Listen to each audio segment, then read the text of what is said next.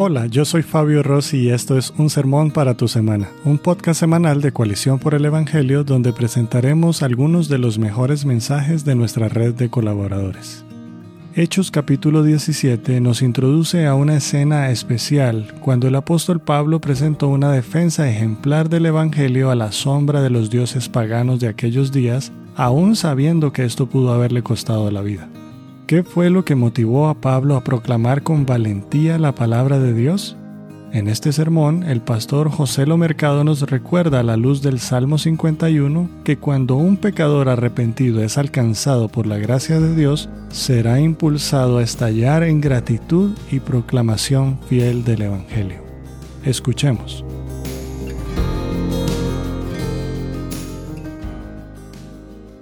Si pueden abrir sus Biblias en el Salmo 51 y vamos a ir orando mientras nos preparamos a escuchar la palabra del Señor. Señor, te damos gracias porque tú eres bueno y tú eres misericordioso y en medio de un mundo que está corriendo hacia una dirección contraria a tu evangelio, una cultura que en muchos aspectos es hostil al mensaje del evangelio tu iglesia permanece. Y tu promesa es que tu iglesia permanecerá y la forma que tu iglesia permanece y es sostenida es por medio de recordar lo que tú has hecho por nosotros, de mirar a Cristo, su sacrificio, y eso es lo que impulsa, motiva, promueve, anima nuestro comportamiento. Señor, te pedimos que este salmo nos muestre la realidad de la necesidad que tenemos de un Salvador la gloriosa redención que tenemos en ti y que eso nos mueva a ser verdaderos adoradores que proclaman tu glorioso perdón. Oramos esto en tu precioso nombre, confiando en el ministerio del Espíritu Santo que abre nuestros ojos para ver a Cristo. En el nombre de Jesús oramos. Amén. Y amén. Hace unos meses nuestra familia tuvo la oportunidad de estar en Grecia y estuvimos en diferentes lugares. Y uno de los lugares que eh, en verdad marcó en cierta forma mi vida fue cuando fuimos a Atenas y visitamos el área donde está el, Acrópolis, está eh, todos estos templos que tenemos esas fotos antiguas, el templo de Atenas pero lo que me impactó fue que tuve la oportunidad de ir al aerópago. Hechos 17 presenta este famoso sermón que Pablo da a los atenienses en el aerópago. Y lo que me impactó es la posición que está el aerópago al, al, verse el Acrópolis. Es uno de los lugares de la historia bíblica que uno puede realmente ver en realidad lo que estaba sucediendo, porque no ha cambiado mucho cómo el arópago estaba, es una piedra, es una roca, y cómo el Acrópolis y el Panteón estaban. Y voy a mostrarle una, foto para que puedan quizás eh, ver lo que estoy tratando de comunicar. Esta roca es el arópago y es el área donde Pablo hizo este sermón, donde estaba en cierta forma defendiendo su vida. Y si vemos en la parte de atrás, está el Partenón, está el Acrópolis, donde están los dioses que la gente de Atenas adoraba. Yo hice un sermón recientemente eh, de, este texto, de Hechos 17, y le llamé a la sombra de los dioses. Pablo literalmente defiende el cristianismo a la sombra de los dioses paganos. Y una de las cosas que él dice que en verdad voló mi cerebro es que él teniendo el templo de Atenas, uno de los templos más importantes en esa época, dice estas palabras, dice, Dios no vive en templos hechos de hombres. Bueno, hermanos, hay que tener valentía. En Puerto Rico diríamos, hay que tener los pantalones en su buen sitio para decir esa palabra que prácticamente podía costarle la vida. Es lo que estaba diciendo a la sombra de ese templo, hablándole a este grupo de sabios de atenienses, diciéndole, ese templo que ustedes ven ahí es falso. Eso que está detrás de mí no es el verdadero Dios, porque el verdadero Dios es aquel que ustedes llaman el Dios no conocido. Y la pregunta que tenemos que hacernos, es, ¿qué, impulsa? ¿Qué, ¿De dónde viene la valentía de Pablo? ¿De dónde viene ese sentido de proclamar con tanta valentía la palabra?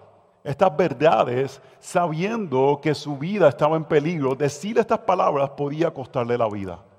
Podía ser el fin de su vida. Él podía haber dicho, bueno, quizás es mejor para el Evangelio quedarme callado ahora, porque cuando lo llevan al aerópago es un tipo de tribunal que querían ver qué era lo que él iba a decir.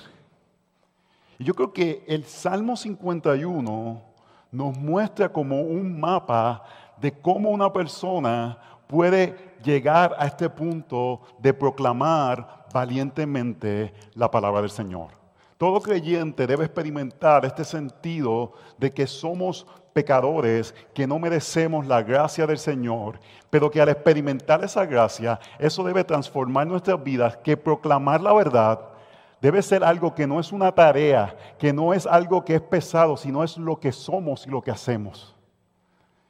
Y en cierta forma y en cierta manera, la historia de Pablo tiene una similitud a la historia de David en el Salmo 51, donde ambos tuvieron pecados profundos pero pudieron experimentar la más profunda gracia del Evangelio de Jesucristo en sus vidas, que hace que sean hombres que puedan proclamar la verdad de quién es Dios y la salvación que Él ofrece.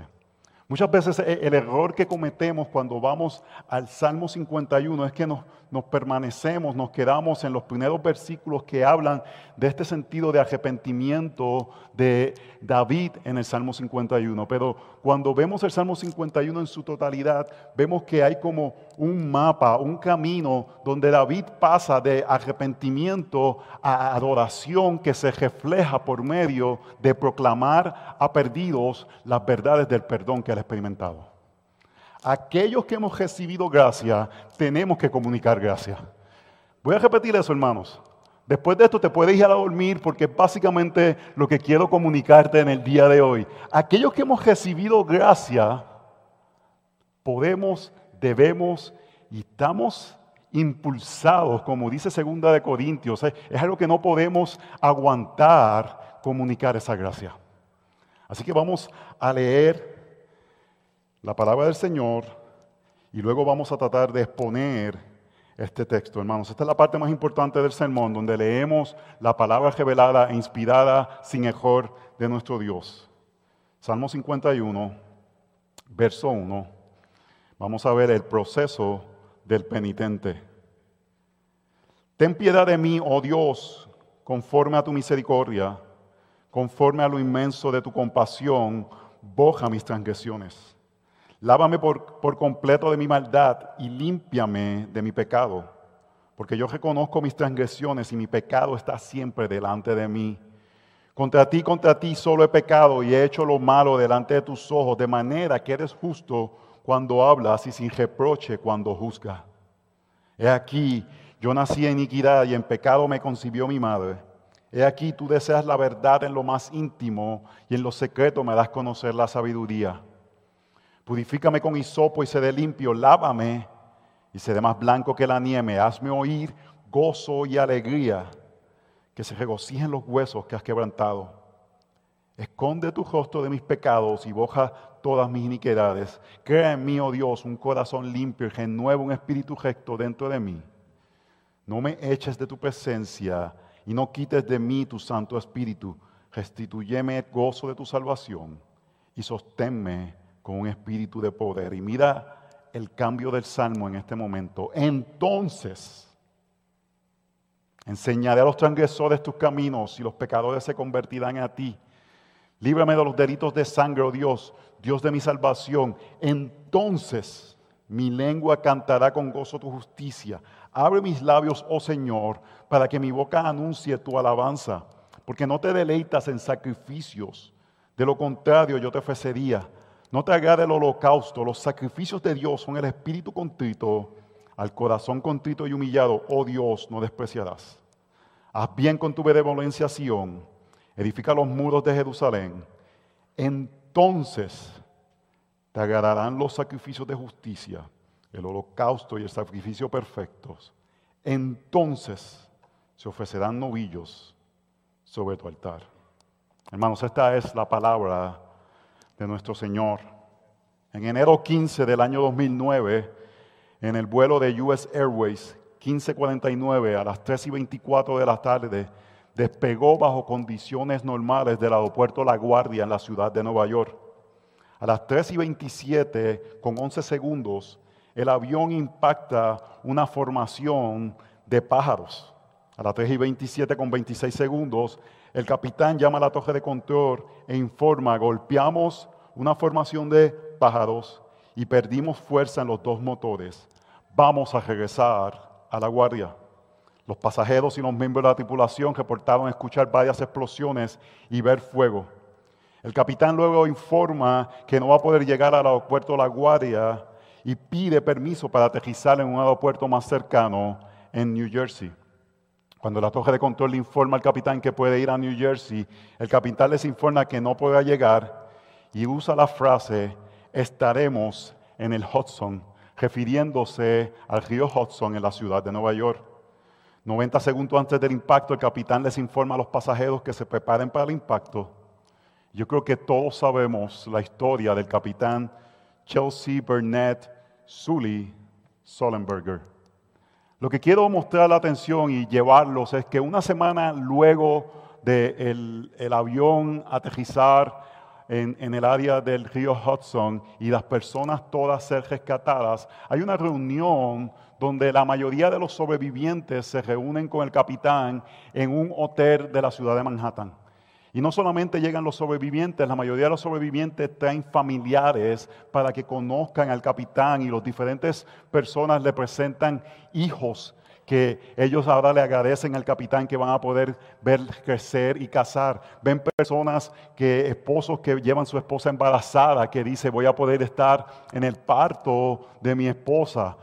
Personas llevan diferentes familiares que traen agradecimiento a este hombre por la heroica forma que salvó sus vidas. Yo, yo me imagino que si el capitán Sully hubiese dicho, tengo sed, la gente hubiese corrido a ver quién le traía agua primero, quién, quién trataba de, de agradecerle por lo que había hecho de salvar sus vidas.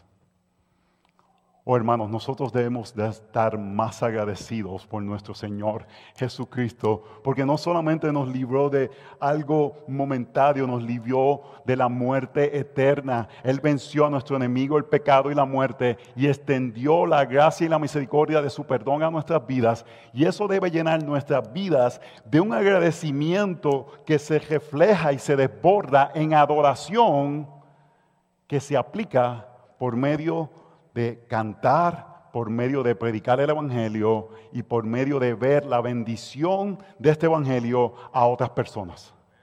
La adoración, hermanos, es agradecimiento.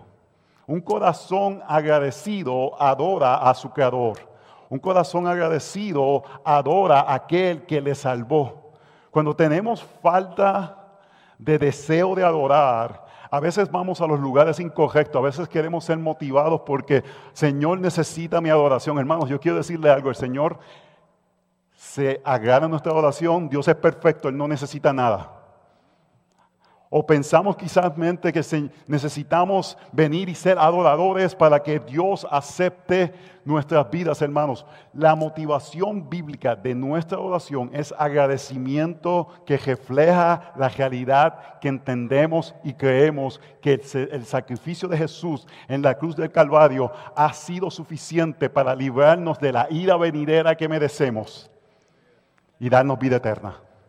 Así que vamos a ver este proceso del salmista donde al él ver su pecado, pero ver la mayor misericordia de Dios, se refleja en desbordarse en ser una persona que adora a Dios con su vida. Hermanos, tendemos a ser personas poco agradecidas. Y la razón que somos poco agradecidas es que no entendemos la gran misericordia que Dios ha tenido con nosotros.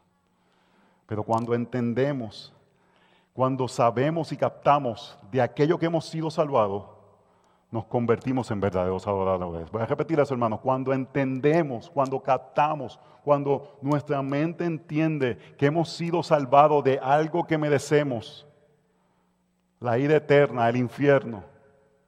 Y cuando Dios nos libra de eso, pero más importante, nos da su persona, su presencia, su cercanía, entonces nuestras vidas se convierten en verdaderos adoradores. Verso 1, punto número 1 de seis puntos que voy a tocar. Ten misericordia de mí. No se preocupe, los, puntos son cortos, hermano, no se preocupe. A veces uno dice seis puntos, ya, vamos a estar aquí hasta mañana. No, no, seis puntos cortos. E, e, el, el, salmo está dividido en dos, pero cada sección la dividí en tres. Punto número uno, ten misericordia de mí. Verso uno.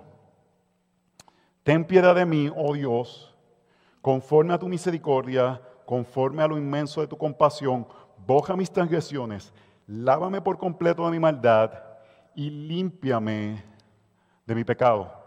Este salmo fue escrito por David cuando el profeta Natán lo confrontó de su pecado de haber adulterado contra Betsabé y haber también matado al esposo de ella.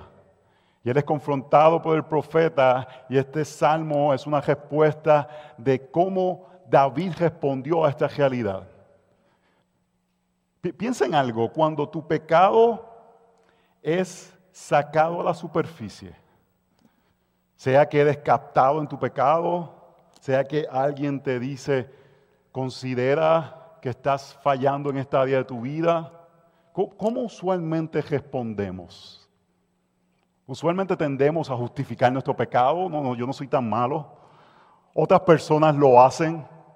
Yo no soy Hitler.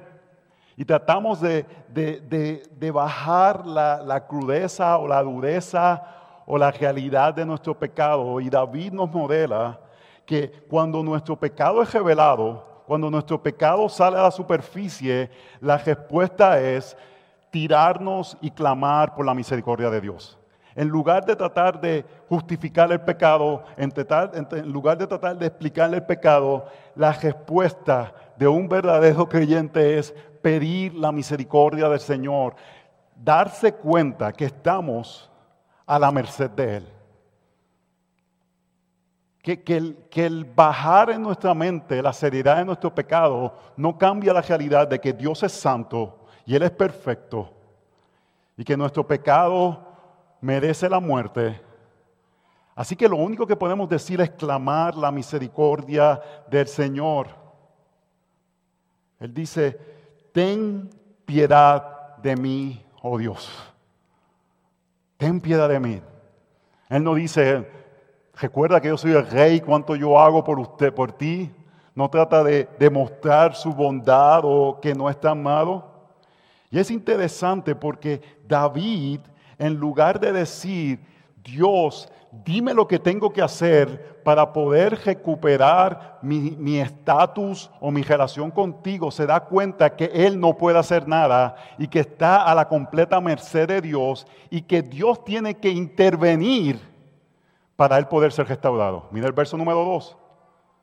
Lávame por completo de mi maldad y límpiame de mi pecado. Él no dice, voy a limpiarme él no dice, déjame ver qué, qué, penitencia tengo que hacer para que Dios me vuelva a aceptar. ¿Cuántas veces tengo que caminar de rodilla a algún santuario? ¿O cuántas oraciones tengo que hacer? Él se da cuenta que Dios tiene que intervenir, Él tiene que hacer algo. Él es el único que puede lavarnos de nuestro pecado y de nuestra maldad. Así que mi primera pregunta para ti es, ¿estás consciente de que estamos a la merced de Dios, de que dependemos de su misericordia. Y número dos, cuando entiendes eso, estás consciente de que Dios tiene que intervenir. Dios tiene que hacer algo. Él tiene que lavarte, Él tiene que limpiarte. Pero tú sabes cuáles son las buenas noticias. Escúchame bien. Él ya intervino. Él ya intervino por medio de la persona de Jesús. Hace dos mil años, Él vino al mundo para poder lograr esto que David está pidiendo. Lávame por completo de mi maldad y límpiame de mi pecado. Jesús, el Hijo de Dios, la segunda persona de la Trinidad, intervino de una forma cósmica al venir y vivir la vida perfecta para que adúlteros, asesinos, estafadores, mentirosos, egoístas pudieran ser lavados de su maldad. Así que la pregunta es, ¿estás consciente de que estás a la merced de Dios? Que tus años de cristianismo no te hacen diferente que alguien que recientemente ha entrado a la fe, de que necesitamos que Él intervenga y continúe interviniendo en nuestras vidas. Así que cuando entendemos de lo que hemos sido salvados, nos convertimos en verdaderos adoradores, vimos que estamos a la merced de Dios, que Dios tiene que tener misericordia de nosotros. Punto número dos, reconozco mi pecado. Y este punto uno y punto dos son cosas que suceden a la misma vez. Para pedir la piedad de Dios, tenemos que decir, soy un pecador. Para, para decirle a Dios, necesito que tú intervengas para que me limpies. Tienes que aceptar, tienes que abrazar la idea que es difícil de que no eres perfecto, de que has violentado la ley de Dios, de que has fallado delante de un Dios santo. Mira cómo David lo comparte, verso 3. Porque yo reconozco mis transgresiones y mi pecado está siempre delante de mí. Contra ti, contra ti solo he pecado y he hecho lo malo delante de tus ojos, de manera que eres justo cuando hablas y sin reproche cuando juzgas. He aquí yo nací en iniquidad y en pecado me concibió mi madre. Y, cuando uno lee eso puede ser hasta ofensivo, porque David está diciendo solamente contra Dios he pecado. Y tú, nuestra reacción inicial es decir, espérate David. ¿Cómo que solamente contra Dios has pecado?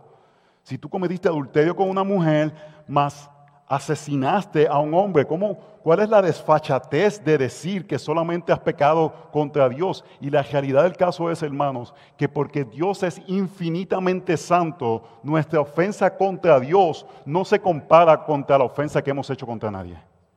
Lo que, lo que David no está, es ignorando la realidad de su pecado, él está reconociéndolo, pero se da cuenta que su mayor problema es tener que reconciliarse con un Dios santo y perfecto contra el cual era pecado y ha violentado su ley.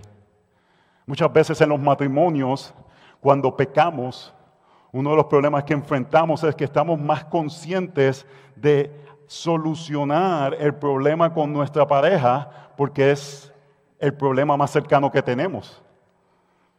Yo digo, esta mujer está molesta conmigo. Si yo quiero que mi vida sea más fácil, más vale que haga algo para solucionar esto. Pero no me doy cuenta que aunque eso es un problema, el problema principal es mi pecado contra Dios. Porque la ira que mi esposa pueda derramar contra mí en algún momento de, de su que se molesta conmigo no se compara con la ira que Dios va a poder derramar contra mí eternamente.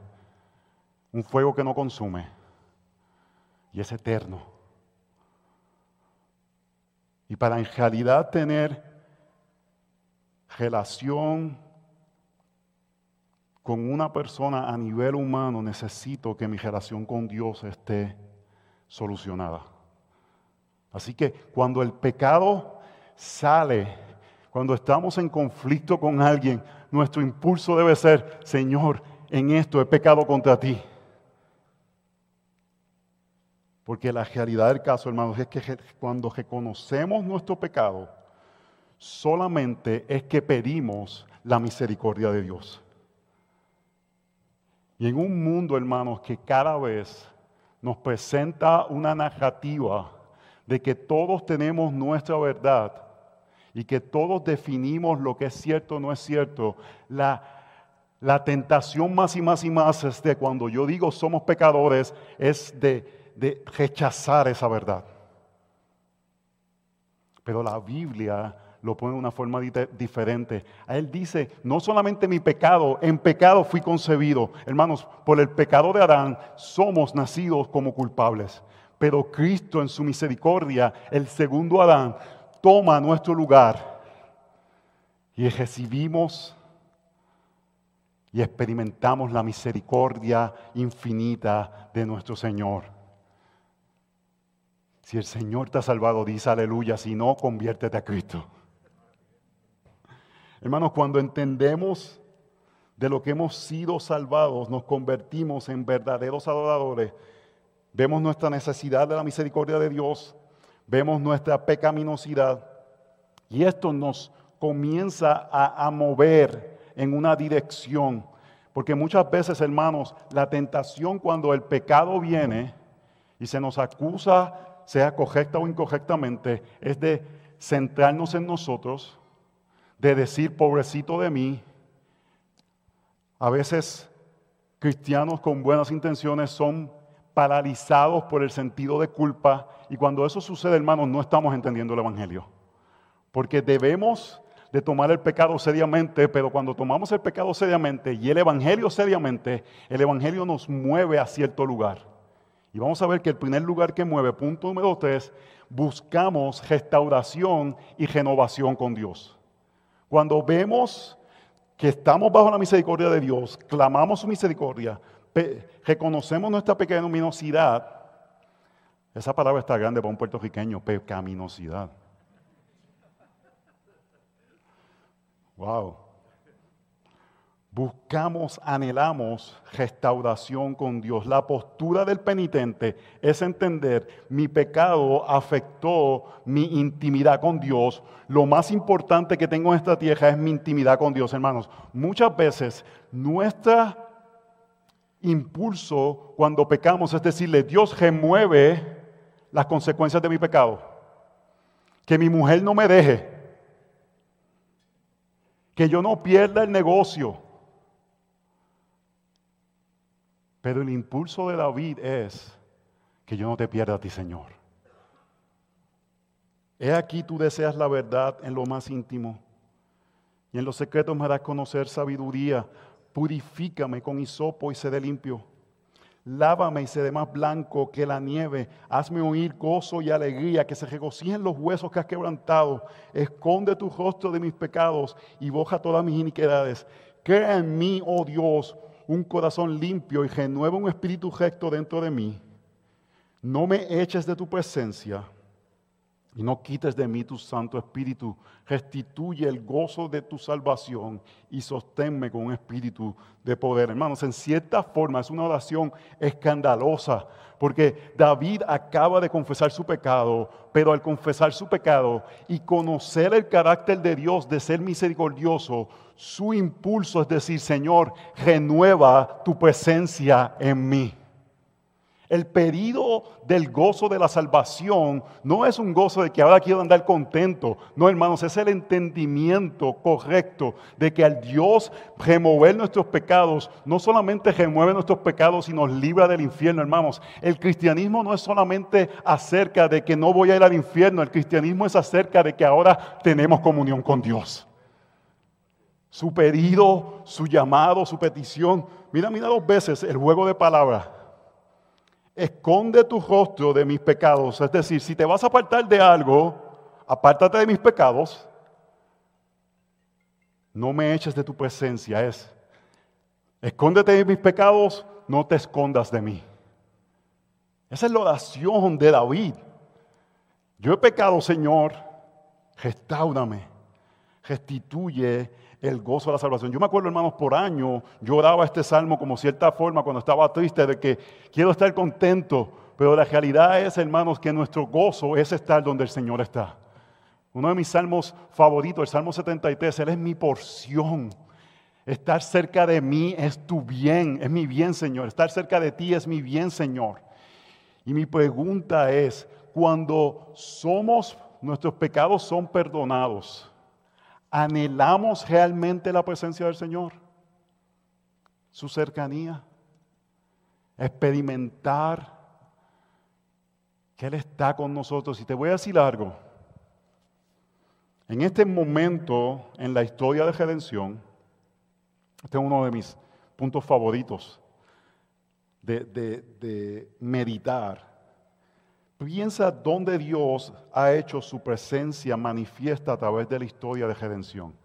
Nos han dicho tanto en este tiempo que Dios está en todo lugar que hemos perdido un asombro de donde Dios hace su presencia manifiesta para bendecir a su pueblo. Hermano, Dios está en todo lugar.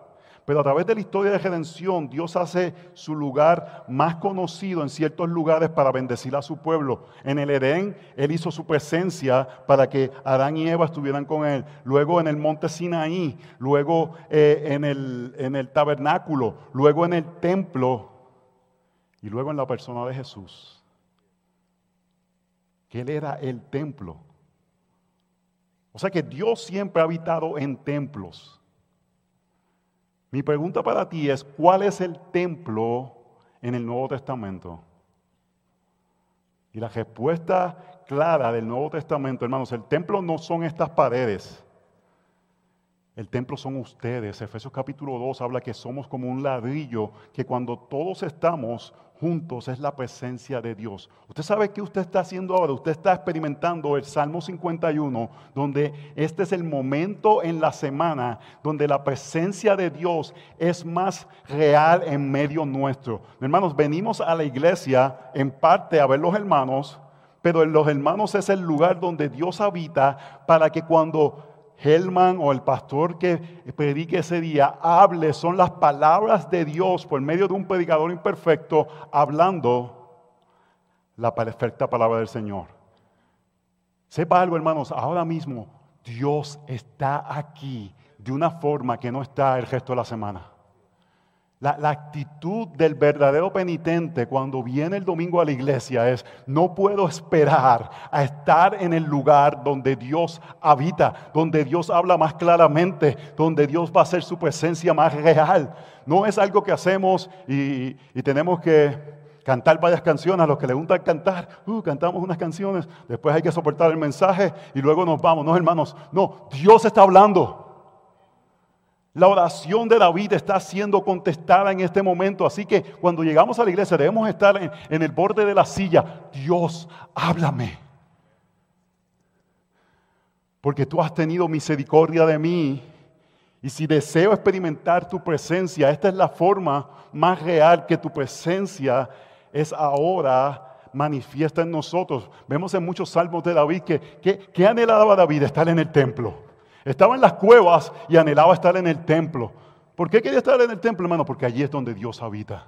Dios estaba en las cuevas que él estaba.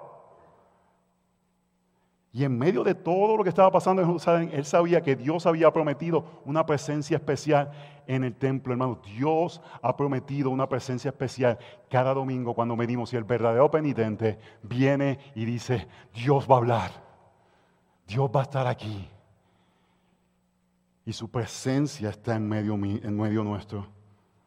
Así que hermanos, tenemos una actitud de querer ser restaurado con Dios.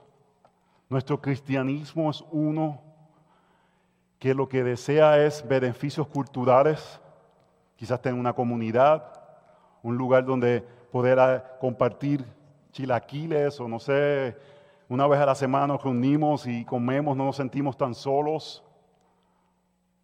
Y esos son beneficios de la comunidad creyente, hermanos. En la iglesia nuestra hay 15 países. Cuando decimos vamos a traer comida, hermanos, es algo glorioso. Porque traen, traen comida de todos los lugares y, la gente trae lo mejor de cada lugar. Pero ese no es el motivo, eso es una, una, una, una, forma que se refleja la unidad de la iglesia de Cristo, hermanos. Pero este es el momento donde experimentamos esa cercanía del Señor y cuando experimentamos y conocemos que Él es misericordioso, que somos pecaminosos, pecaminosos, pero que deseamos su presencia, cuando entendemos de lo que hemos sido salvados, nos convertimos en verdaderos adoradores. Y ahora vemos este cambio de David a querer aplicar lo que ha experimentado él ha experimentado la misericordia de Dios, él ha experimentado la realidad que es un, un, pecador, él ha experimentado que ha podido restaurar su relación con Dios, su cercanía. Él ahora quiere gritar a todas las montañas lo que ha experimentado de Dios. Entonces, proclamamos el Evangelio. Punto número 4, verso 13. Yo creo que vean cuántos entonces hay en esta parte del, del Salmo son respuestas a la realidad de lo que hemos leído hasta ahora. Por lo que él ha experimentado, hay cosas que están sucediendo en su vida. Entonces enseñaré a los transgresores tus caminos y los pecadores se convertirán a ti. No sé si ustedes han tenido la oportunidad de ir a un circo donde tienen estos platos que empiezan una persona a girar un plato, como en un palito, y empieza con un plato y pone un segundo plato. Cuando yo tenía como cuatro o cinco años, lo llevamos a un lugar y lo escogieron de voluntario para que él tuviera dos de los platos así. Y la persona tiene, y, de momento tiene 11, 12, 13 platos.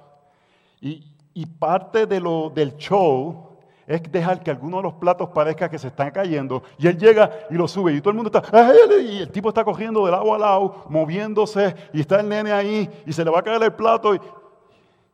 A veces la vida cristiana se siente como muchos platos que tenemos que estar dándole vueltas. Tengo el evangelismo aquí, tengo el discipulado acá, tengo eh, el grupo pequeño, tengo que servir a los ancianos, tengo que hacer tantas cosas. Porque pareciera que son como diría el gringo, duties. No son cosas que salen naturalmente. Y el salmista dice, entonces se enseñaré los transgresores tus caminos y los pecadores se convertirán a ti. Hermanos, de las cosas más complicadas que se hace, hacer, se hace como una disciplina espiritual es como proclamar el Evangelio a otras personas. Es de, esas cosas que, como que no sale natural. Y lo que este texto está diciendo, debe salir natural si pasamos el proceso del penitente. Si entendemos lo que merecemos, si entendemos la misericordia del Señor, el salmista está diciendo, hasta ese punto entonces yo haré algo. Algo saldrá de nosotros. Una vez estaba en Santo Domingo, en una conferencia de nuestro amado pastor Miguel Núñez. Y estaban celebrando el cumpleaños de uno de los pastores que estaba allá y trajeron este pastel, le llaman a ustedes, nosotros le decimos bizcocho, pero pastel, no sé, no, quiero ofender a nadie, a veces palabras en lugares, un pastel que hermanos, aquello era, yo no soy de dulce, yo soy de cosas saladas, pero aquel, aquello estaba increíble. Le llamaban el Milky Way, porque era un, un pastel de chocolate con caramelo pero era una perfección de que era, eh, no, era mojado, era húmedo, pero no era demasiado húmedo. Y, no era, en Puerto Rico decimos empalagoso. Ustedes tienen ese término, que es que, no, era, era tú, podías, tú podías seguir comiendo eso por una eternidad. Es una cosa increíble, hermanos. Yo, yo me bajo del avión de regreso a Estados Unidos, mi esposa no había ido a esa conferencia, y ella tiene un trato conmigo. Ella me dice, tú viajas, pero cuando tú regresas tú me cuentas detalles. Yo no quiero escuchar eso, me fue bien, sí, está bien. Oye, yo tengo que contarle detalles. Yo le voy a contar, yo, desde que, y, ahora con los textos, yo me paso mandándole textos, diciéndole, voy para acá, hicimos esto, mira, pasó esto, para que ella se sienta que está parte del viaje. Hermanos, aquella vez lo primero que yo le dije es, Katy, me comí el mejor pastel del mundo. Es una cosa increíble. Es la gloria de Dios hecha pastel. Eh, eh, eh, es algo descomunal. En Puerto Rico decimos brutal. Suave, dicen aquí ustedes, ¿verdad? Está, padrísimo. Yo, yo, yo, yo soy, me hago judíos con los judíos, gentil con los gentiles y mexicanos con los mexicanos. Y ella después, a, a, los años, me invitan a mí a predicar por su causa. Y ella me dijo, a esta conferencia yo voy a ir. Y fuimos todos. Y ella, lo primero eh, eh, en, esa iglesia son súper hospitalarios y le preguntaron, ¿alguna cosa que usted desea? Y mi esposa, que ella es bastante tímida, le dijo, si yo quiero que me busquen un bizcocho que se llama el Milky Way. Porque José lo llegó diciendo que esto era lo más grande del universo. Y nos trajeron pastel, una de las cosas que después me dieron un, pedazo para llevarme al cuarto y fui a buscarlo y mi hija se lo había comido. Ahí sí que necesité el proceso del penitente en mi vida para no darle penitencia a ella. Pero hermanos, el punto es este. Nadie me tenía que obligar a hablar de este pastel.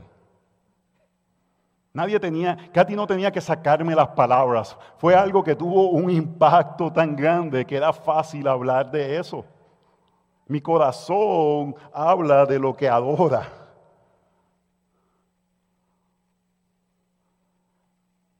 Si usted pasa algún tiempo conmigo, yo espero que usted escuche de mi familia. Yo amo a mi familia, amo a mis hijos. son un regalo de Dios. Yo espero que va a escuchar de coger. Lo más probable hable de algunos aspectos filosóficos. Me gusta leer filosofía y cosas así por el estilo. Pero yo espero que usted escuche el Evangelio. Porque no debe ser un plato que está... Es, algo que entonces sale de mi corazón. No, debe ser este, este, este punto de mi vida que tengo que obligarme a decir. Es algo que, que debe estar en la abundancia de haber meditado la realidad de que el Señor me ha salvado más que un accidente de avión. Mañana yo y yo nos montamos en un accidente de avión, en un, en, un, en un, avión. Dios nos guarde y nos cuide, hermanos, pero yo no le tengo miedo a montarme en ese avión, porque si algo sucediera, yo sé cuál es mi futuro. Dios ha asegurado aquello que es más importante. Yo no tengas temor. No soy profeta en esa forma. Entonces mi pregunta es, en los momentos que te es difícil compartir tu fe, ¿cómo motivas tu corazón a hacerlo? Quizás puedes hacerlo por culpa. Quizás puedes motivarte por agradar a otras personas. Yo creo que la forma que David nos muestra es la bíblica. Entonces,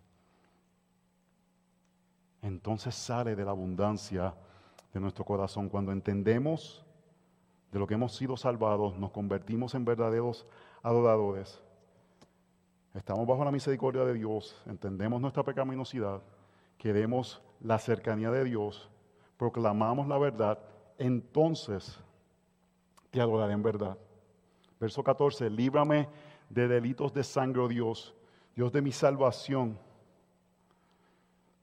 Entonces mi lengua cantará con gozo tu justicia Abre mis labios, oh Señor, para que mi boca anuncie tu alabanza, porque no te deleitas en sacrificio, de lo contrario, yo, te yo lo ofrecería. No te agrada el holocausto, los sacrificios de Dios son el espíritu contrito, al corazón contrito y humilde, oh Dios, no despreciarás. ¿Ves esto? La adoración es el fruto de la abundancia del conocimiento de la misericordia que Dios ha extendido sobre él. Él está diciendo, yo puedo hacer diferentes actos religiosos que no valen de nada. Yo puedo hacer ofrendas y tú no te vas a deleitar en ellas. Tú puedes ir los domingos a la iglesia y Dios no se deleita en eso si no es de un corazón que dice, entonces mi lengua cantará con gozo tu justicia. Mi pregunta es, cuando cantamos canciones tan profundas de la misericordia del Señor, ¿era algo que hacías porque es lo que haces todos los domingos o estás atento y consciente del gran privilegio y el gozo que es cantar de las misericordias del Señor? Nuevamente, cuando, cuando la banda se para aquí, e, e, el auditorio debe estar listo. dame la primera nota, dame la primera nota, vamos, vamos a cantar. ellos no deberían decirte, hermanos, cantemos, debería ser, avancen, dame la primera nota, porque quiero es entonces, es que quiero cantar ahora, porque yo he experimentado tanta gracia de Dios que no puedo esperar para anunciar y proclamar con gozo lo que Dios ha hecho por mí. Es nuestra actitud informada por el Evangelio. A veces venimos, hermanos, cuando teníamos nenes chiquitos, tratando de controlarlos y tenemos que cantar. Y hasta Dios es misericordioso en eso. Yo no sé si en el área de El Paso se acostumbra a esto, pero muchas comunidades hispanas en el área de Washington, D.C., cuando hay un baby shower, le llaman baby shower, invitan no solamente al esposo de la que está embarazada, invitan a los esposos. Aquí solamente vienen las mujeres. Gloria a Dios. Gloria sea el Señor. Porque ningún hombre quiere estar.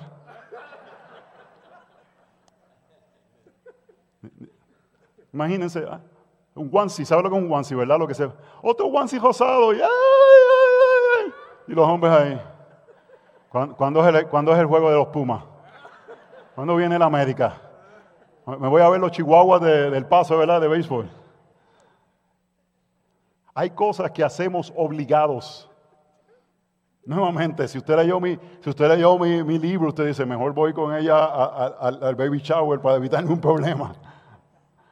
Hay cosas que, que no hacemos naturalmente, hermanos. La adoración a Dios no debe ser una de ellas.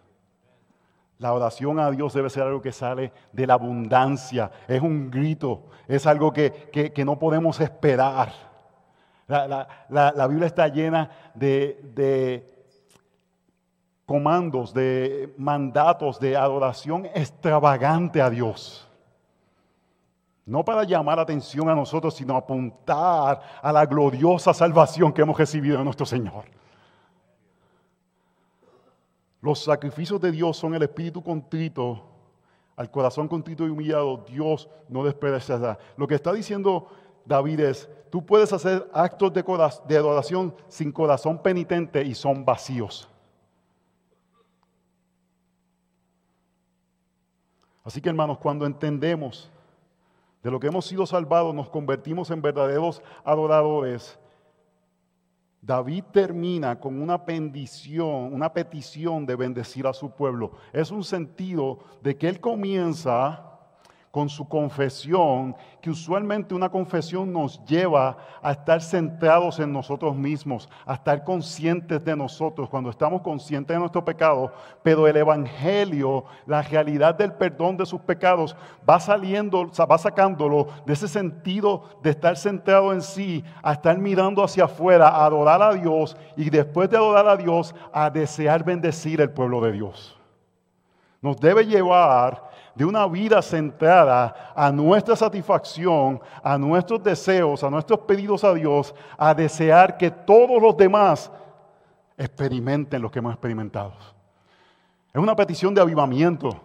Y no es un avivamiento de un sentido, yo soy mejor, mira a todos estos pecadores. Es una, es una petición que sale de este sentido. Yo soy un tan grande pecador y Dios ha tenido tanta misericordia de mí. Oh Señor, que todos experimenten esto.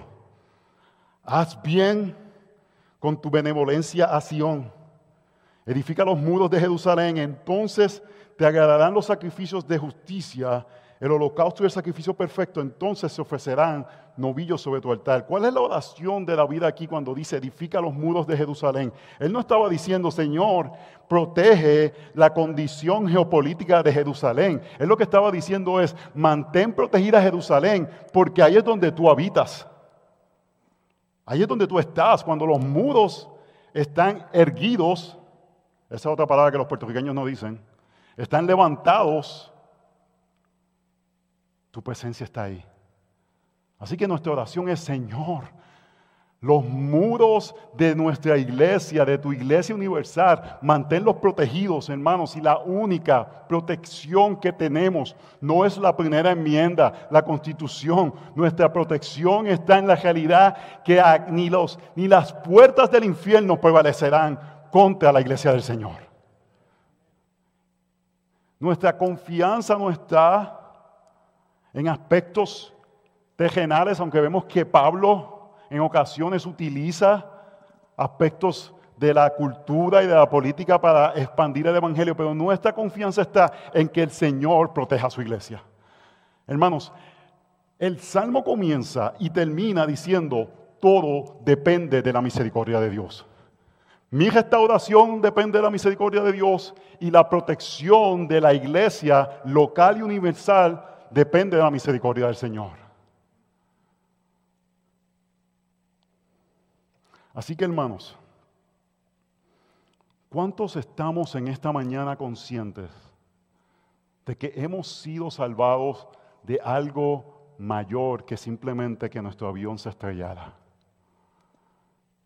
Que la misericordia del Señor se ha extendido por medio de Jesús el Cristo, Hijo de Dios, que dio su vida por nuestros pecados e intervino en nuestras vidas para que podamos experimentar el perdón de nuestros pecados. Y si tú estás aquí en medio nuestro y tú no has experimentado ese perdón, el llamado de este salmo no es sé perfecto para que vengas a Cristo. El llamado de este salmo es reconoce tu pecado y depende de la misericordia del Señor.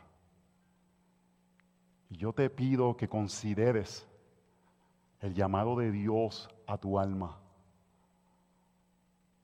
porque quizás tienes una, petición, una oración en tu corazón y Mi deseo es que Dios quizás en su misericordia extenda gracia en esa área, pero mi petición principal para ti es que puedas ver la gloria de Jesús y que puedas experimentar el mayor gozo que se puede experimentar en esta tierra, que David habla en este salmo, la cercanía de Dios. Iglesia, atesoremos este preciado regalo que tenemos del perdón de nuestros pecados y que entonces entonces podamos predicar el Evangelio a otros, entonces podamos ser adoradores al Señor, entonces deseamos el bienestar de la comunidad de creyentes. Para que el Evangelio de nuestro Señor Jesucristo sea exaltado y el mundo pueda ver cómo dependemos, no porque somos extraordinarios, realmente somos personas ordinarias que creemos en un Dios extraordinario que nos ha dado un perdón extraordinario por el Evangelio extraordinario de nuestro Señor Jesucristo. Oremos. Señor, te damos gracias por tu grande e infinita bondad para con tu pueblo. Te pedimos en tu misericordia y bondad que tu palabra no llegue atrás vacía, que haga lo que fue diseñado a hacer, que aquellos que tú has de salvar sea obrando en sus corazones, que aquellos que tú vas a edificar, sea tú levantando sus almas, pero aquellos que tú has de juzgar por no responder, sean escuchando claramente. Y te pedimos que tú sostengas la obra de tus manos en el paso, que continúes bendiciendo a este grupo de pastores que aman y laboran por esta iglesia local. Y que esta iglesia sea una iglesia que tú continúes utilizando para llevar el Evangelio no solamente a México, a los Estados Unidos y al fin del mundo.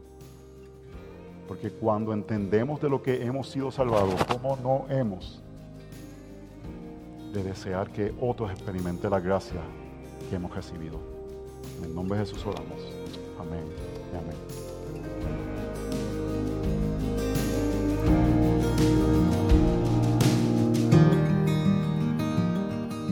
Gracias por escuchar un sermón para tu semana. Si deseas más recursos como este, te invitamos a visitar nuestra página web coaliciónporelevangelio.org. Hasta la próxima.